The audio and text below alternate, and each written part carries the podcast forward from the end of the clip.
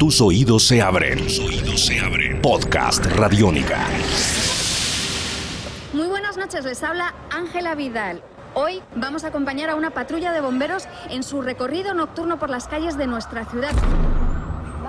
Amigos, bienvenidos a una nueva entrega de Descarga Radiónica. Yo soy Diego Bolaños y ustedes ya deben saber que junto a Iván Zamudio, arroba Iván Zamudio 9, los acompañamos con todo aquello que nos entretiene, nos quita el sueño y nos permite viajar a otros mundos y otras dimensiones. Eh, Iván, ¿qué más?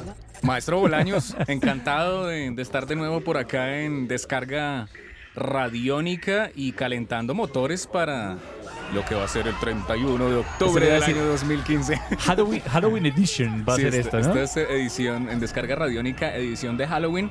Y preparados todos porque en esta oportunidad vamos a hacer una, un, eh, unas- unos recomendados, así como hicimos los recomendados de animación japonesa. En esta oportunidad vamos a hacer recomendados de películas de horror que van a ser entre lo más, eh, podríamos decir, mainstream y entre lo más eh, de culto y Ve- ve- eh, vea, lo que, va, Clase B, lo que va a pasar acá es que ustedes si ya han estado pendientes de estos podcasts, se dan cuenta que yo soy un geekster y él es un geek. Entonces, lo que buscamos es cubrir todo el rango, desde lo que usted puede ver con su novia y sus papás no se lo van a quitar, eh, hasta lo que no puede ver con su novia y sus papás no se lo van a dejar ver, que está a cargo del maestro Samudio. Eh, Entramos en materia, usted ya. entremos en materia. Cuénteme usted qué, qué va a sacar hoy de, de su bolsa mágica.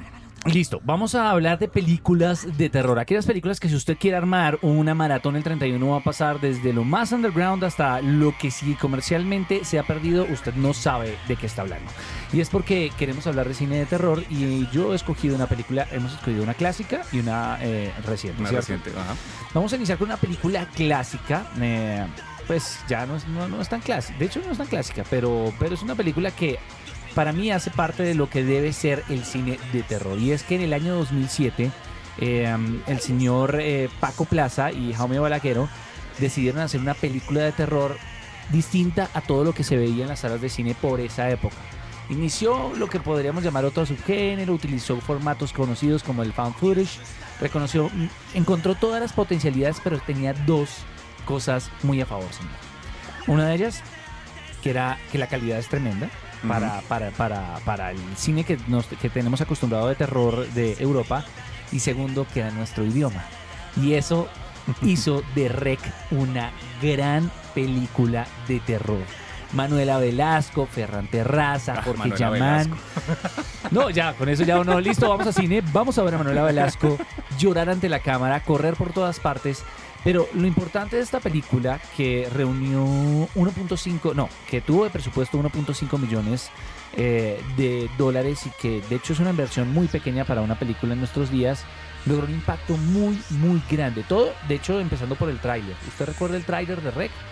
Utilizó mucho el formato que también eh, tenía eh, actividad paranormal y era Sí, sí, sí. filmar al público. Sí, filmar al público y es más, yo cuando, cuando supe de Rec fue muy curioso porque fue por un amigo y él me contó acerca de la película, me me mostró el, el tráiler y pues él me dijo, hermano, hay que ver esto porque esto es una película que se hizo con nada.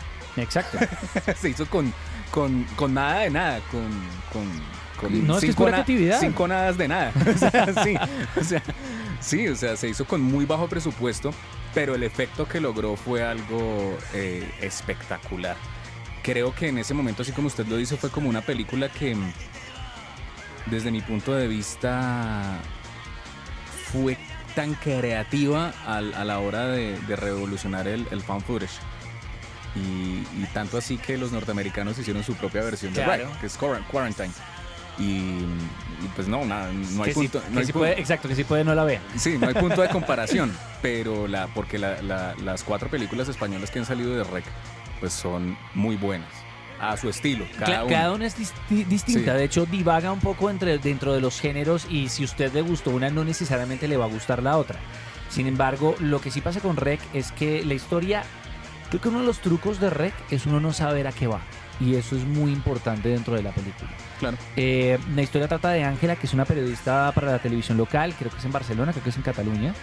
Y eh, eh, va acompañada de una cámara, hace un Acuérdese reportaje. del nombre del programa, mientras usted duerme.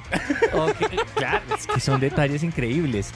Ella va acompañada de una cámara, hace un reportaje con- sobre, sobre gente que trabaja de noche, de hecho, como dice usted. Y esa noche está en un cuartel de bomberos. La noche es muy tranquila, no hay ninguna urgencia. Está realizando un reportaje normal. Es también chévere que seguramente el know-how de quienes participaron ahí, el conocimiento de trabajar de esa forma, como medio está registrando una nota periodística, le permite darle autenticidad a lo que uno está viendo y al principio es muy, muy chévere porque usted siente que está viendo lo que quieren que vea. Y es un reportaje nocturno hasta que una llamada telefónica pidiendo ayuda se dirigen a un punto, llegan a un eh, complejo de apartamentos donde hay, ha, ha pasado algo extraño y, y es, es un carro, eso es un tobogán, ¿no? Es bastante paranormal. En cualquier caso, es una película estrenada el 23 de noviembre de 2007. Eh, fue un éxito increíble para Paco Plaza y para el señor Balagueró. Eh, Manuela, Manuela Velasco también es increíble en su papel porque además tiene la, la Y- y carga emocional. Y anda Pablo. Sí, ah, obvio. Ferran Terraza también. Eh, todos, dan sus, todos dan un gran aporte. Eh, la distribuidora era Filmax, lo cual además se aplaude que logró llegar a salas de cine comerciales en América Latina.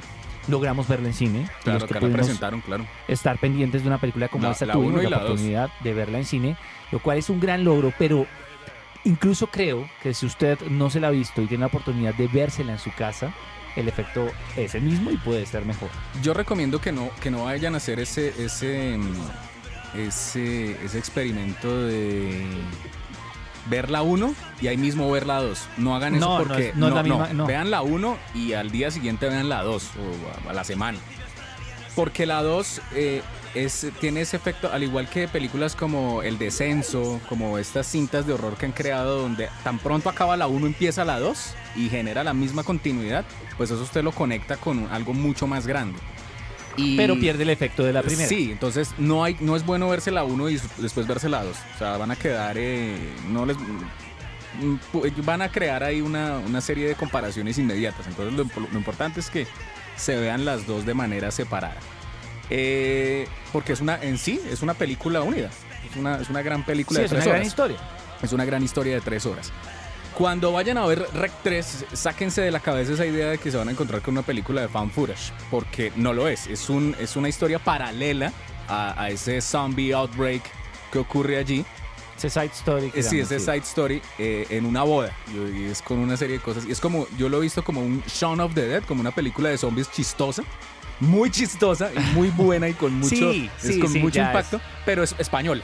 Exacto. Es la versión española de, de ese género que es ya otro tipo. Sí, y la, y la 4 ya es como la gran conclusión de lo que ocurre en la 1 y en la 2, para que lo tengan bien en cuenta. Es una, es una saga de cuatro películas muy buenas, muy interesantes y yo por lo menos me quedo con la 1 y con la 2, a- así de, de las de alto impacto, aunque con la 3 también y me morí de la risa. La 4 toca verla para saber, ah, eso fue lo que pasó.